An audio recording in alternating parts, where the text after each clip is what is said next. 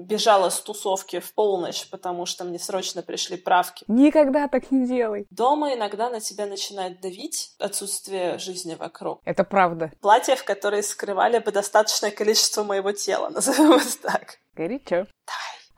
Э, узконаправленные расисты. Я подумала, ну, вы хотите, а я поеду. Я села на самолет и улетела навсегда. Всем привет! С вами я, Ира Сагира, и это мой подкаст «Меняй». Подкаст про людей и то, как они меняют свою жизнь. Так вышло, что записывала я этот подкаст еще до карантина в конце февраля, когда я была в Сиэтле и когда околовирусными делами еще не пахло совсем. Поэтому в этом выпуске вы не услышите всех этих злободневных тем. Короче говоря, в нем мы — это мы, такие как есть. Без масок и с грязными руками. Но совсем недавно на этапе монтажа я попала, точнее нет, даже не так, в меня попала классная инициатива, которая касается коронавируса. И о нем сейчас расскажет ведущая дружественного подкаста «Богема и маркетинг» Саша Рудко.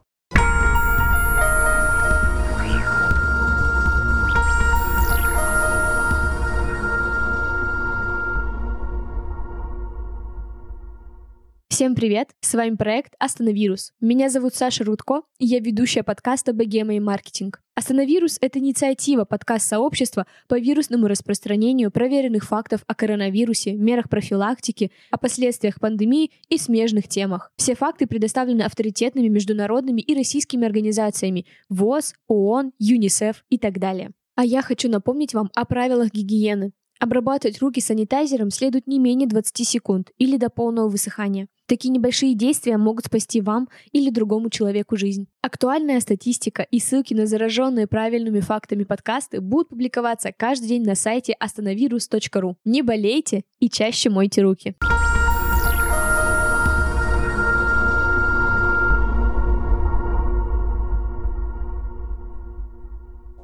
Итак, ну а мы возвращаемся к нашему эпизоду, и сегодняшний гость моего подкаста — путешественник, копирайтер, маркетолог и специалист по удаленной работе, который живет в горячем Буэнос-Айресе, Даша Комарова. Ну что, погнали? Даша, привет! Привет, Сагира, как дела? Отлично! Расскажи, где ты сейчас находишься? Я сижу на кровати в своей квартире в Буэнос-Айресе. Это Аргентина, если кто не знает. Сколько у вас градусов? У нас холодно, у нас плюс 22. Позавчера похолодало. Буду выпускать этот подкаст э, летом, чтобы не, не было так обидно.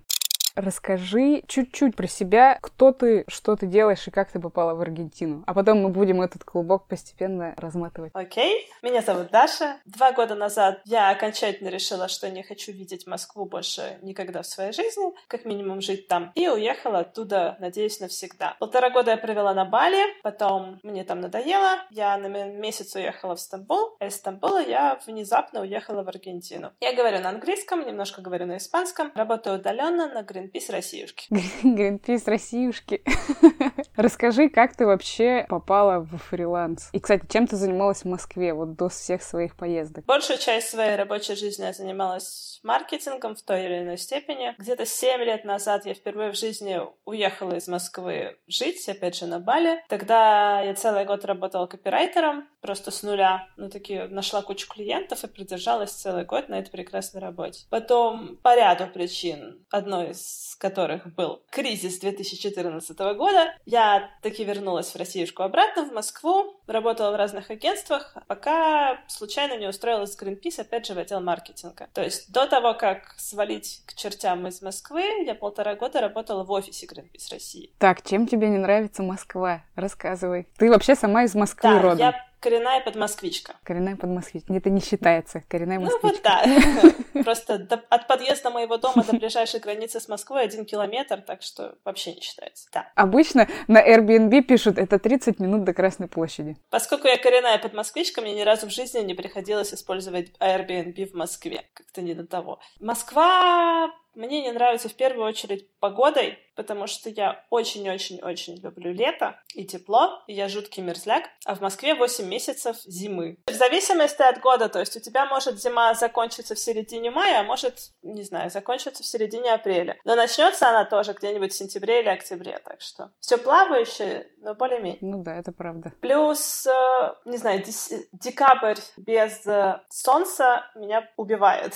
А в нашей чудесной столице обычно целый месяц нету солнца зимой. Это прям такой, упс. Ну, плюс там серо, все куда-то спешат, куча людей. Люди помешаны на зарабатывании денег и вообще не думают обо всем остальном. Ну, еще немаловажный факт. Меня очень сильно держало в Москве друзья, но как-то они начали медленно либо уходить э, с головой в свою собственную жизнь, и у них не стало хватать времени на то, чтобы часто встречаться, либо они тоже уезжали к чертям из этой страны. Как мы позитивно начали этот подкаст. Уезжали к чертям из этой чертовой страны. Знаю некоторых этих друзей. Потом передадим им привет. Так, то есть получается, 7 лет назад ты первый раз, значит, попробовала себя в качестве такого фрилансера на Бали. Или, кстати, как правильно говорить, Бали или Бали? И то, и то верно. На Бали. Тебе понравилось, потом случился кризис, ты вернулась домой. Дальше начала, значит, жить своей офисной жизнью, работать в агентствах, э, уходила, переходила. И вот ты попадаешь в Greenpeace. В какой момент у тебя щелкнуло, ты снова хочешь свалить? Или что ты готова свалить? Начинать надо с середины. Дело в том, что однажды, уезжая из Москвы, я села в такси к одному очень интересному персонажу, и мы разговорились. И уже подъезжая к Домодедово, он, послушав историю моей жизни и переезда, сказал такую фразу, что «Ой, как мне повезло, мне, Даше, повезло». А я сидела и думала, о том, что мне ни хрена не повезло, потому что я жила с паспортом под подушкой, с загранпаспортом, где-то последние лет 10, наверное. То есть уехать из страны я хотела очень давно, поэтому я выучила английский язык, поэтому я почти всегда в течение своей карьеры не отдавала предпочтение зарплате большой, а выбирала компанию, которые помогут мне в дальнейшем уехать из страны и иметь работу вне России. И должность у меня такая, я работаю в digital digital-маркетинге тоже позволяет это сделать. Вот, поэтому это был очень длительный процесс, процесс налаживания связей, процесс э, узнавания языка и процесс поиска работы и получение навыков и контактов работы, которая позволит мне жить за границей. Это вот начало. А дальше я просто уехала в отпуск на то же самое Бали первый раз за три года на месяц. На четвертый день я познакомилась со своим будущим молодым человеком. В тот момент мы не начали встречаться, но я просто подумала, что на Бали тоже бывают адекватные люди, и он был не единственным адекватным человеком, который мне попался за тот отпуск. И я начала... На самом деле, я даже не начала думать о возвращении до тех пор, пока не вернулась в Москву, и у меня впервые в моей жизни не началась болезнь в транспорте, назовем это так. Меня начало укачивать в автобусах и в метро, а как бы в Москве без этого никуда, потому что я не вожу никакой вид автомобилей, у меня нет прав, и как бы, а мне полтора часа ехать до работы, и меня полтора часа, точнее три часа в день тошнит. Просто побыв немножко так. в таком чудесном состоянии, я поняла, что надо свалить вот не через полгода, как я планировала начинать искать, а вот прям сейчас и через семь недель я села на самолет и улетела навсегда. Так, вот здесь, в этот момент, пожалуйста, поподробнее, потому что очень много людей, я знаю, и в свое время я и тоже какие-то вещи делала и задумывалась, и, и сейчас тоже много разных мыслей. Задумывается, чтобы так взять, купить билет на самолет, улететь. Но вот эти вот шаги, чтобы это сделать, всегда сложно к этому подступиться, всегда сложно с чего-то начать. Вот ты приехала, ты поняла, что тебе просто тошнит всего вокруг, и что нужно делать действия, выполнять не через полгода, года, а сейчас что ты начала делать? Ты пошла к своему работодателю, видимо, подняла вопрос. Или как? Ну да, наверное, все-таки реально повезло. Дело в том, что в момент, когда я решила, что мне надо срочно валить отсюда, э, в моем отделе, в Greenpeace, э, как раз уволилось два человека, у нас очень сильно не хватало людей. Поэтому сказать мне «до свидания, ты нам больше не нужна», они просто физически не могли, это бы их убило. Дальше мы сели, поговорили. Спустя, на самом деле, где-то пару недель мы со всем моим многочисленным начальством нашли способ, при котором я смогу работать на Greenpeace и помогать Greenpeace, и при этом смогу это делать отдельно. По факту я была диджитал-маркетологом и делала все, Сейчас э, я оставила за собой только самую сложную часть работы из всего вот перечня и делаю ее в два раза, в три раза лучше, чем я ее делала в офисе. То есть, по сути, я как специалист э, стала уже, но с гораздо более высокой квалификацией. Поэтому это до сих пор всех устраивает. Расскажи чуть-чуть подробнее, чем ты сейчас занимаешься, вот про вот эту часть, которая у тебя осталась на а, удаленке. Я занимаюсь промо в социальных сетях. То есть Facebook, Instagram. Greenpeace делает очень много промо наших петиций или фандрайзинговых проектов фандрайзинг — это сбор пожертвований, и всех остальных проектов. Я тот человек, который это все дело публикует и находит ключик к сердцам населения Российской Федерации, чтобы они задумались о проблемах с экологией и таки что-то сделали.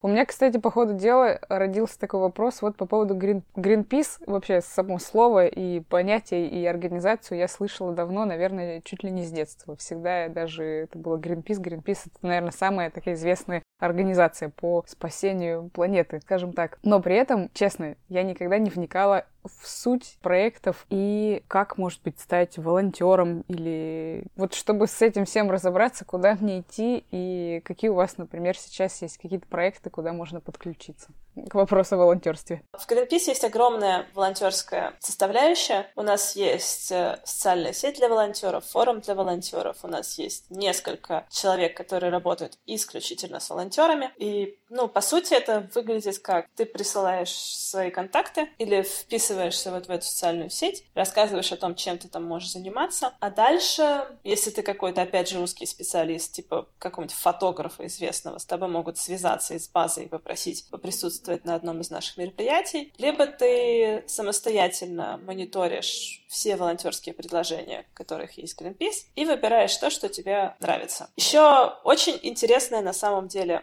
вещь. До того, как работать в Greenpeace, начать, я никогда не подозревала, что вообще некоммерческие организации могут платить деньги людям, в которые в них работают. Это правда. У меня тоже есть такой, наверное, стереотип. Да, мне казалось, что там сидят только вот либо волонтеры, которые знаю, строят дома, либо те, которые вне рабочее, видимо, время занимаются, знаю, спасением дельфинов какие-нибудь ученые, эксперты и так далее. Но по факту любая некоммерческая организация, к сожалению, все еще остается организацией, поэтому, к примеру, она не может существовать без пяти человек бухгалтерии, потому что все хорошие некоммерческие организации проверяют раз в пять чаще, чем обычные корпорации и компании. Плюс э, в любой некоммерческой организации, если она достаточно крупная, работает много людей, потому что спасение мира — это очень сложный процесс, и он требует от тебя усилий не два часа в день параллельно с с какой-то основной работой, а 10 часов в день. И это, к сожалению, тоже правда, потому что в Greenpeace, к примеру, почти все перерабатывают. И маркетологи нам тоже нужны. Хорошо. Как, кстати, у вас есть какой-то список, может быть, вакансий или где это можно узнать? Ну, на сайте greenpeace.ru. Какие-то открытые вакансии, может быть, у вас? Узнать о вакансиях можно на сайте greenpeace.ru. Плюс я вот вчера внезапно наткнулась на список текущих вакансий от моей коллеги. Сейчас мы ищем одного digital-специалиста, одного SMM-специалиста и еще несколько должностей, но уже более эксперт. Вам нужно иметь образование в каком-то географического факультета МГУ. Так, хорошо, давай немножко отойдем от Гринписа к твоему жизненному пути. Давай вернемся вот как раз а, к тому моменту, когда ты с ними обсудила, все там перетерла, договорилась и уехала куда? На Бали. Смотри, начнем с того, что я уехала не сразу после того, как договорилась. Сначала мне пришлось создать ИП.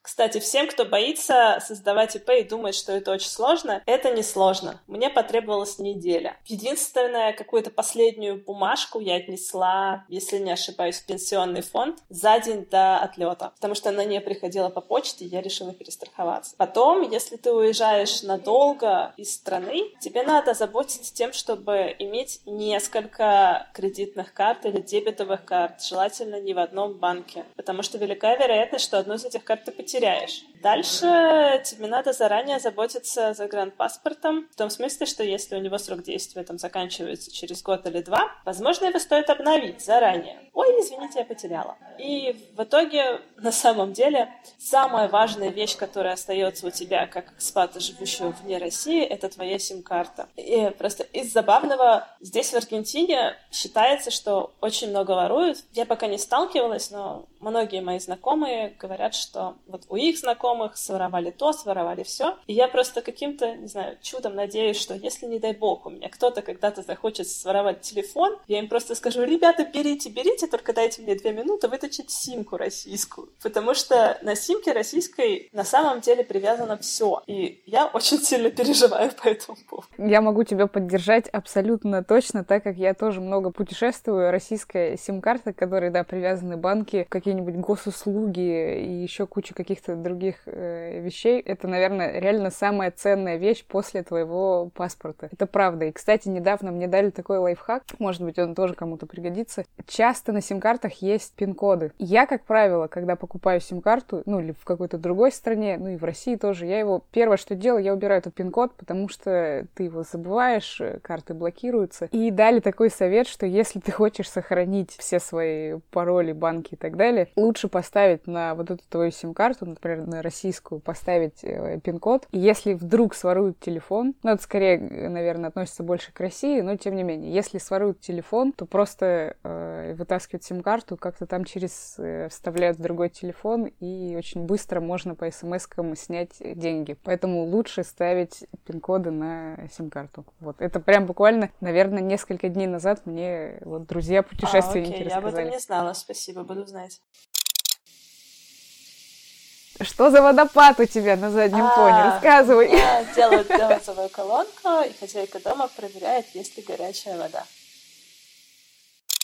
Вообще, на самом деле, ты начала рассказывать супер интересную тему, которую я хотела даже задать такой вопрос ближе к концу по поводу советов путешественника или советов э, фрилансера, тут как, или фрилансера-путешественника, неважно. Не Потому что это очень важный момент, когда ты выезжаешь, какие-то такие пунктики держать в голове. И, как говорится, почему мне об этом не рассказали раньше? У меня вот, например, с картами была ровно такая же ситуация, когда я уехала в Венгрию, и в каком-то баре у меня, в таком туристическом, у меня вытащили кошелек, в который лежали все мои карты. Это как раз был момент, когда я, я познакомилась с нашим общим другом Гретером и сказал, ты что, совсем больная? Ты что, кладешь все карты в одну, в одну корзину? Никогда так не делай. Всегда держи карты по разным местам. Здесь кошелек, здесь какую-нибудь запрятанную в чемодане. И еще желательно налички, там, 100 баксов где-нибудь под подкладкой Не надо ничего держать под подкладкой чемодана. Да, объясню почему, потому что можем об этом забыть. А однажды у меня тысячу баксов из чемодана своровали таки в аэропорту. Они это дело просвечивают, они знают, как вскрывать молнии. Фух, я поняла. Ну хорошо, может быть, тогда какую-то небольшую наличку где-нибудь в отбложке паспорта или что-то такое, но... Еще мой совет — это сфотографировать все свои возможные документы, начиная, не знаю, пенсионного свидетельства и прочее, прочее, прочее. И не взять даже себе копию, а радостно послать это все себе куда-нибудь. Так, хорошо. Это, к этим всем вопросам мы еще чуть-чуть позже в конце вернемся. Я их еще раз все продублирую, потому что это классно, важно и интересно. Давай вернемся к твоему опыту балийскому. И мне интересно еще вот эта твоя трансформация с Бали, блин, в Аргентину.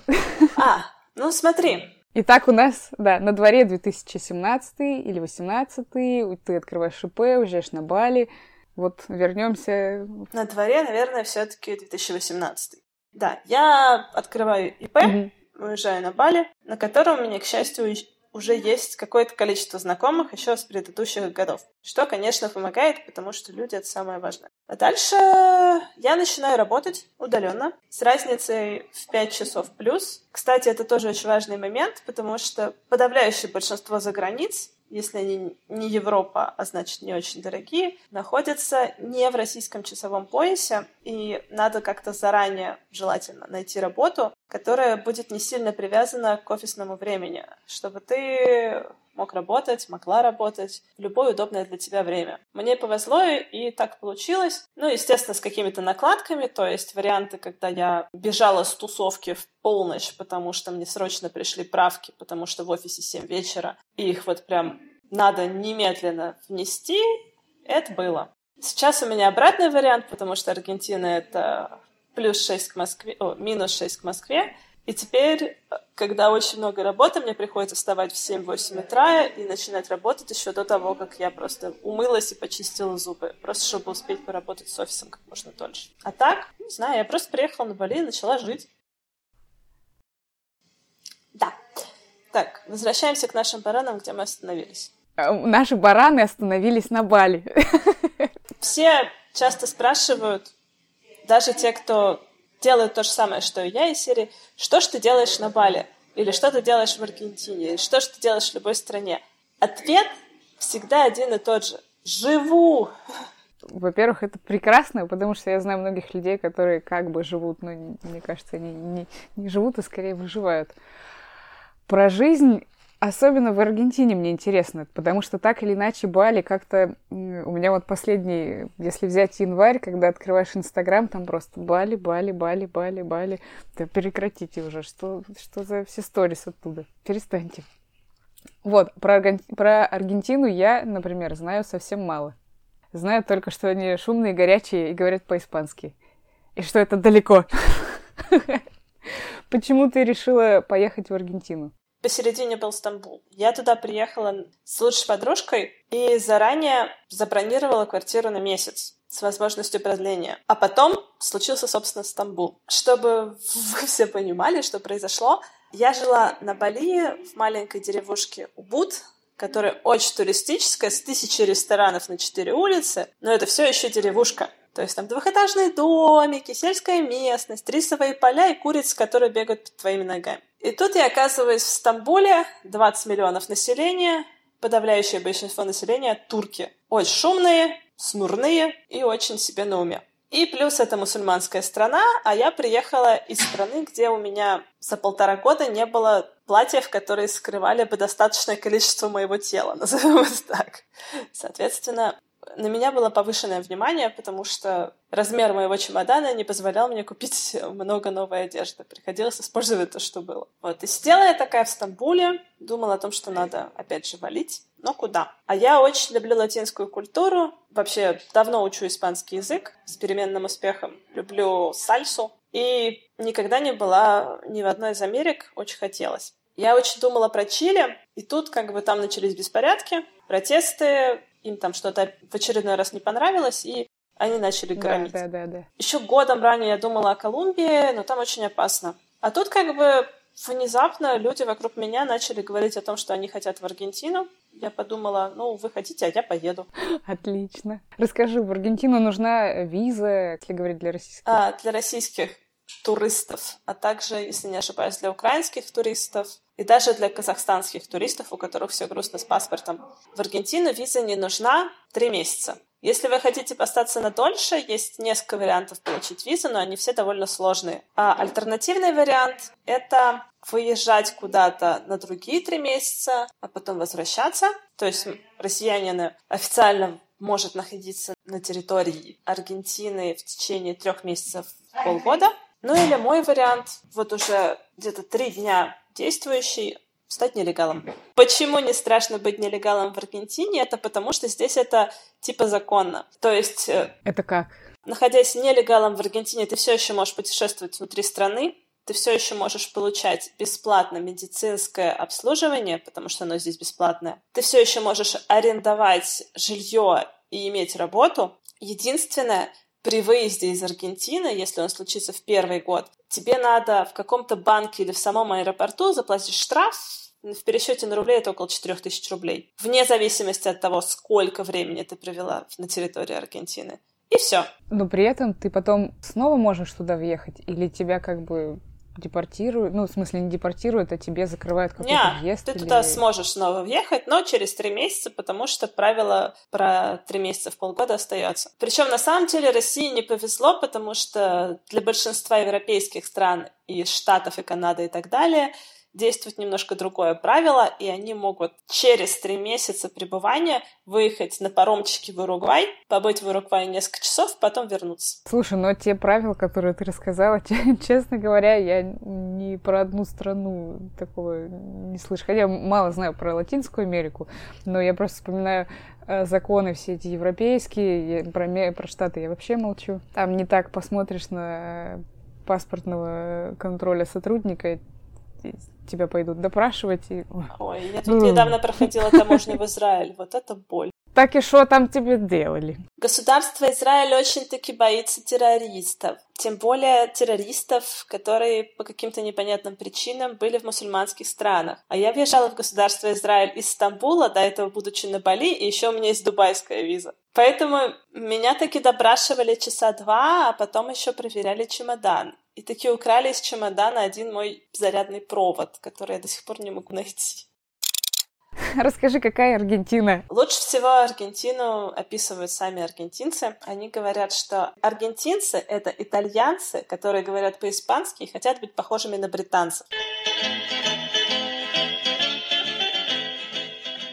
Аргентина на самом деле огромная, и разные. Маленький урок географии. Аргентина — это страна, которая ближе всех подходит к Антарктиде. Отсюда выезжают, по-моему, все паромы в мире, которые перевозят туристов в Антарктиду. В Аргентине находится волшебная Патагония. Это вот как раз-таки низ, начинающийся у Антарктиды и заканчивающийся где-то в двух часах лета от Буэнос-Айреса. В Аргентине находится часть гор Анды. В Аргентине есть доступ только к Атлантическому океану, потому что со стороны Тихого океана она полностью закрыта Чили. Граница между Чили и Аргентиной — это, по сути, собственно, Анды. Сверху Аргентины находятся а, водопады Игуасу. Это самая большая сеть водопадов в мире. Это нереально красиво. Мое путешествие началось оттуда, потому что я зашла в Аргентину, собственно, не через аэропорт, а я прилетела в бразильскую сторону, рядом с водопадами Игуасу, села на такси и переехала границу. Это было дешевле. А, но это про Аргентину. В общем, сверху водопады, снизу Патагония, посередине где-то Буэнос-Айрес. Самая главная боль. А, Буэнос-Айрес находится типа рядом с Атлантическим океаном на побережье. Так вот, это неправда, потому что Буэнос-Айрес находится на берегу самой короткой реки в мире. Не самой короткой, самой широкой. То есть это видит, смотрится как океан, но на самом деле это такая коричневая лужа с пресной водой. Ля Плята. Это не океан. Я еще специально посмотрела на карту и думаю, так, где там Дашка? Открыла, изучила. Океан. Еще забавная фишка в Аргентине, которая ломает тебе мозг, это то, что когда тебе кто-то говорит «поехали на север» или «я родом с севера», это значит, что они родом из более теплых мест, чем Буэнос-Айрес. Потому что юг — это Антарктида, а север — это сторону экватора. Мы на другом стороне света. Привет! Сегодня прям ты открыла заново уроки географии для меня. У меня просто тройка по географии, я ее узнаю методом нахождения в новой точке географии. Давай вернемся к твоему фрилансерству. То есть, получается, ты на фрилансе работаешь, ну, вот так, удаленно уже.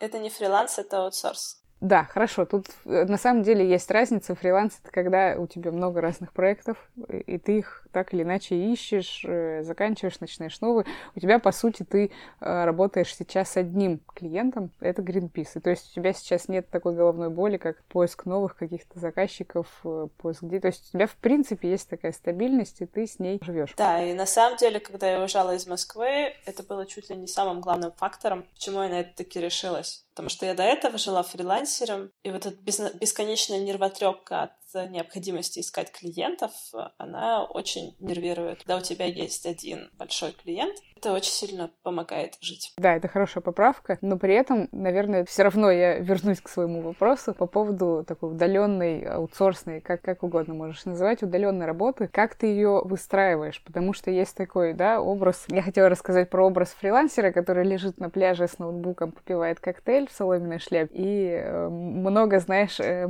статей на эту тему, как правило, такая кавер-фотка, это вот такой вот образ человека, который фрилансер. А, но на самом деле у меня самой был опыт удаленной работы, это нифига не так. Расскажи, как устроен твой день, где ты, вот именно, где именно ты работаешь, как ты работаешь, насколько четко ты себе структурируешь, потому что ты сам себе так или иначе хозяин, начальник и босс, чтобы, да, распределить свой день. Вот как строится твой день? Давай я тогда опять же начну с размифования мифа, Я забыла правильное слово. Прекрасные фотки людей, которые сидят на пляже, попивают коктейль с оловянной шляпой с ноутбуком. Делается несколько фоток. Потом ты берешь этот ноутбук и идешь в место, в котором не так жарко, и в котором тебе удобный стол, и на твой ноутбук не падает вагон всяких бликов. Я просто делала фоточки. А так, есть два варианта аутсорса и фриланса, вне зависимости от точки, в которой ты находишься. Ты можешь работать дома, или ты можешь... Три варианта.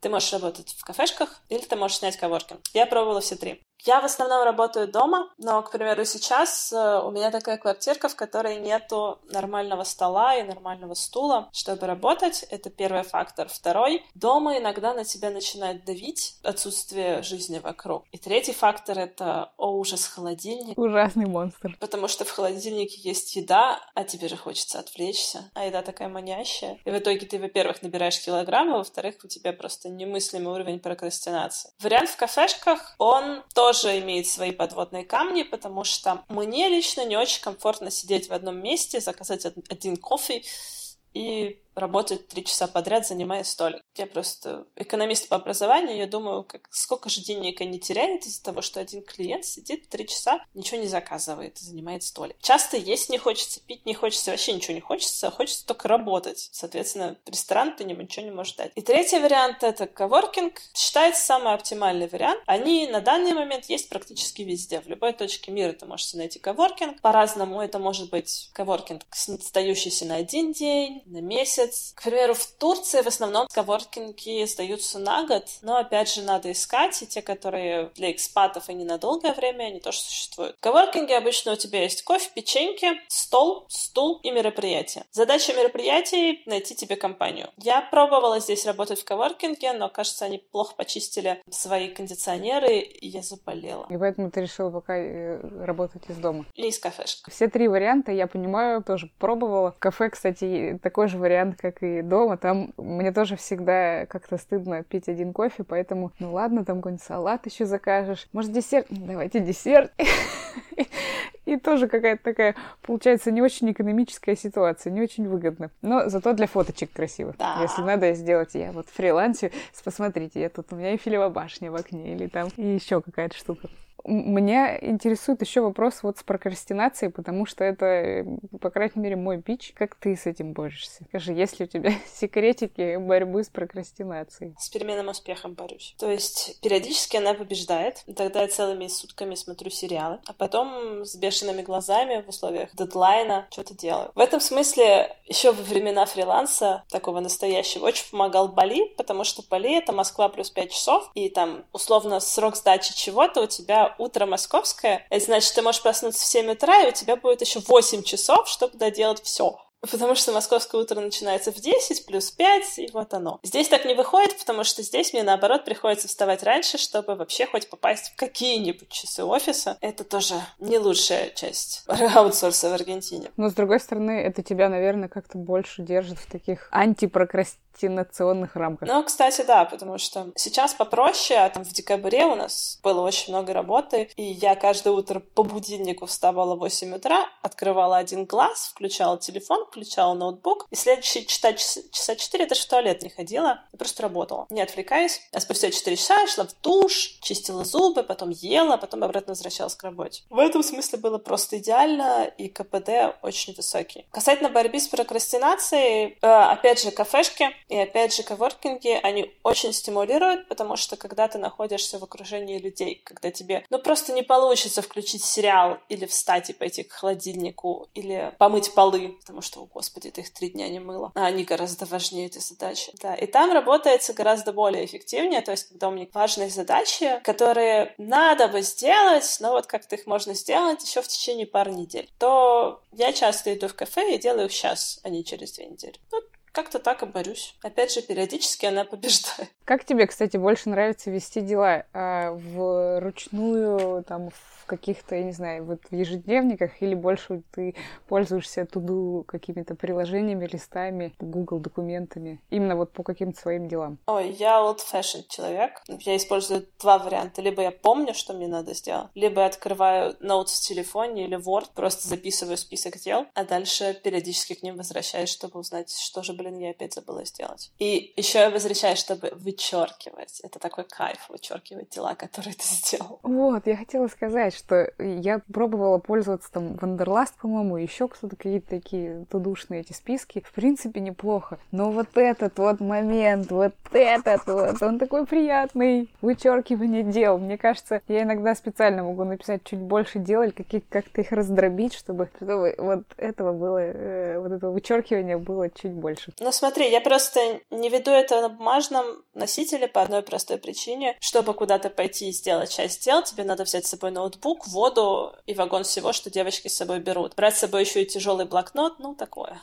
Возвращаясь к твоей профессиональной деятельности, у меня к тебе вот такой вопрос. То есть я так понимаю, что сейчас тебе в целом тебе классно все, что происходит у тебя в жизни в плане и работы. Ну, по крайней мере, ты выглядишь как довольно счастливый человек. Понятно, что есть вещи всегда, которые хочешь. Но у меня такой вопрос. Есть ли какой-то скилл, который ты бы хотела сейчас у себя развить и, может быть, пойти в еще какую-то область? Мне периодически хочется работать на офлайн мероприятиях, чтобы чаще видеть людей людей. Обычно это случается, если я какое-то длительное время, дня три, не ходила ни на какие тусовки. Но потом как бы начинаются тусовки, это компенсируется, и мне опять не хочется. Еще мне периодически хочется учить людей чему-нибудь. Но я очень плохой продажник, даже бесплатно плохо умею зазывать людей на всякие семинары о том, чтобы поговорить о том, как делать то, что я делаю. И еще третий момент, меня потихонечку начинает беспокоить то, что, возможно, стоит найти какой-то дополнительный проект, который будет связан с развитием в новых сферах касательно тех же соцсетей и промоушена. Единственное, что меня останавливает, чтобы сделать вот это последнее, это то, что я регулярно читаю какие-нибудь репорты международные. Greenpeace Зайка очень любит рассылать много полезной информации по своей сети 55 офисов во всех странах. Я смотрю, что они там решили, что станет новым в 2020 году, и оно не сильно отличается от того, что что они говорили в 19 18 и так далее. Тебе бы хотелось, кстати, работать в офисе Greenpeace, но просто не в российском офисе, а где-нибудь, не знаю, в аргентинском или французском или еще в каком-то... Я периодически об этом думаю.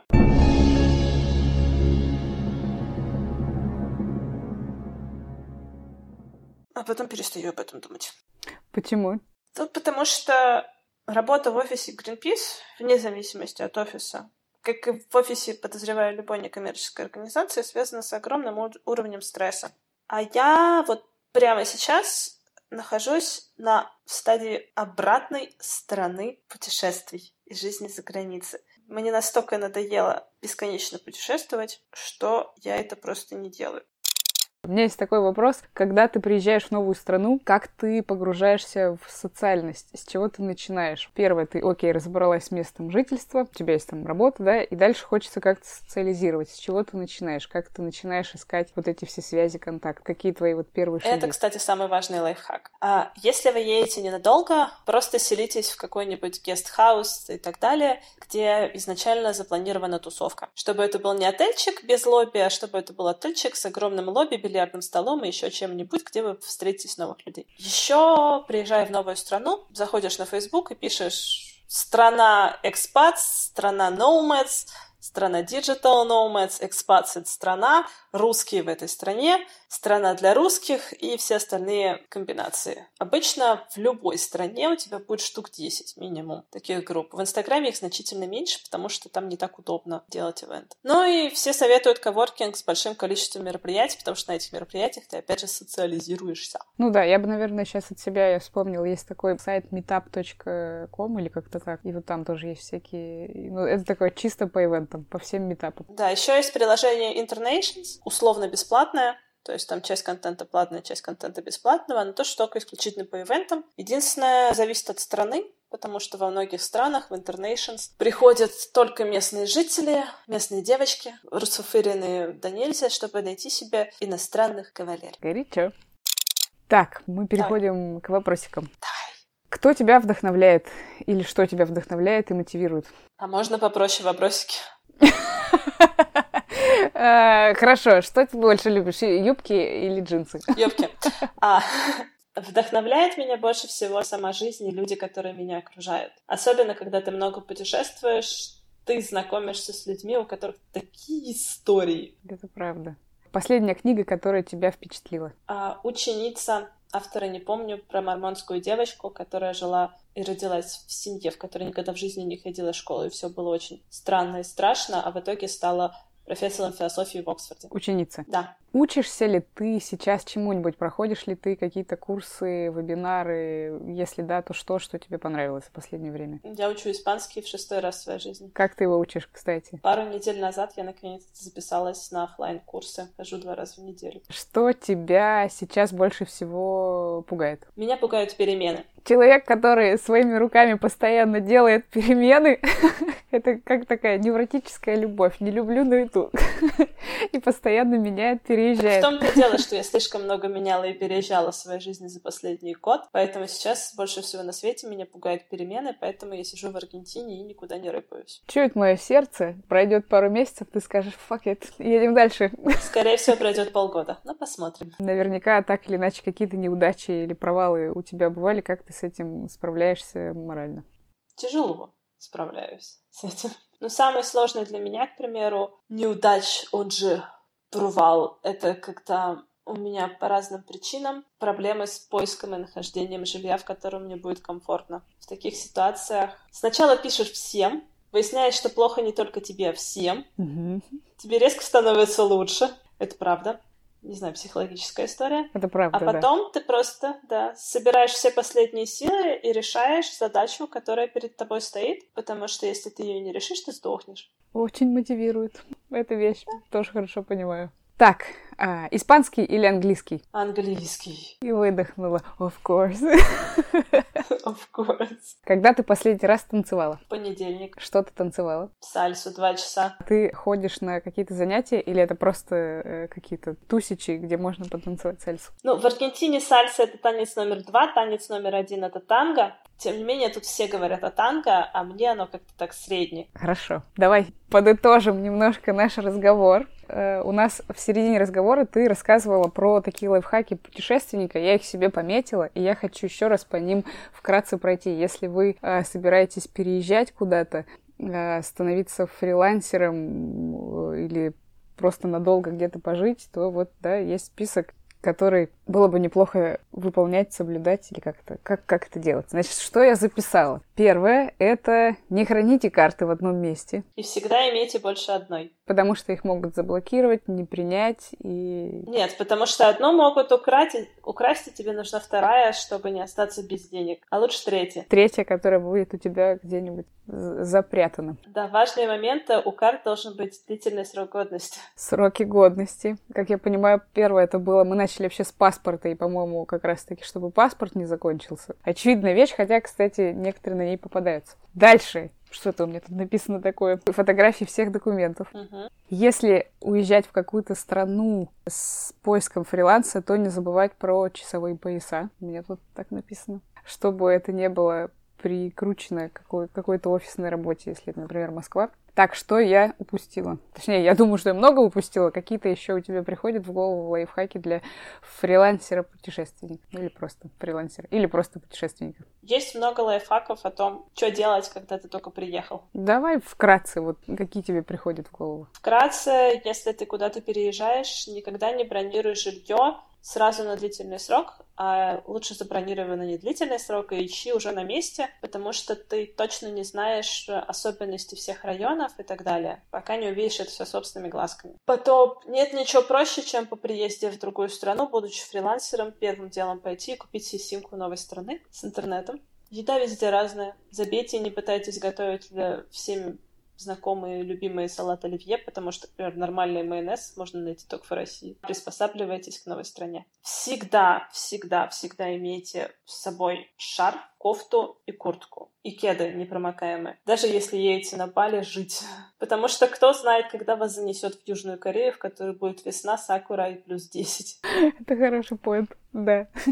Еще мой любимый совет на момент путешествия, когда вы идете в самолет, не забудьте с собой в самолет взять шарф, кеды, джинсы, кофту и так далее, потому что там будет очень холодно в 90% случаев. Мне в свое время дали этот лайфхак и сказали, я летела куда-то летом, чуть, на куда был большой э, долгий перелет. И мне моя, одна моя подруга сказала, Ира, там будет очень холодно. Мой совет, не едь в шортах. А на улице было типа 35 градусов. Я ее послушала, летела в джинсах, у меня с собой были носки теплые, какая-то кофта, которую можно было легко снять. И я благодарила ее все там 7 часов полета или сколько это было, потому что рядом э, сидели люди в шортах, сидели вот с этими синими ногами, и тут, по-моему, даже пледов не было. В общем, какая-то такой, то ли лоукостер был. Короче, да, это правда. В самолет лучше одеваться теплее. Ну да, еще Ирка уже говорила, что всегда надо иметь с собой какое-то количество наличных денег, потому что а вдруг все бесконечные карты перестанут работать, такое тоже бывает. Да, у меня украли кошелек, где были все мои карты. На тот момент я еще не думала, да, мне вообще ни о чем, мне кажется, я не думала. У меня случайным образом были заныканы в какой-то книжке 20 евро. И это были все мои деньги на тот момент, то есть я осталась вообще без карт. Я так или иначе, естественно, это как бы вопрос потом решила, перевела свои деньги кому-то, кто-то мне выслал их в Western Union, и вот, и вот такая вот у меня была штука. Но эти 20 евро в Венгрии, где там форинты, и это можно было поменять и несколько дней жить на макаронах. Короче говоря, значит, что у нас?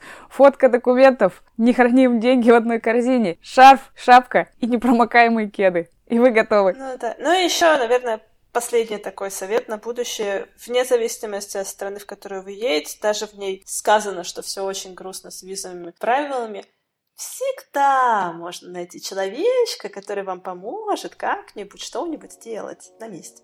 Наши люди самые... самые Самые-самые. Это, это звучало как новый слоган русскоязычной группы в Фейсбуке. Наши люди самые-самые. Ну что, на, на этой прекрасной позитивной ноте э, я предлагаю нам закругляться. Что же, я желаю тебе удачи в покорении Аргентины в испанском языке, в твоих начинаниях, сальсе и во всяких офлайновых э, новых э, проектах. Спасибо. Как там говорится в, в Аргентине в, на прощание? Hasta luego. Чао. Все, чао.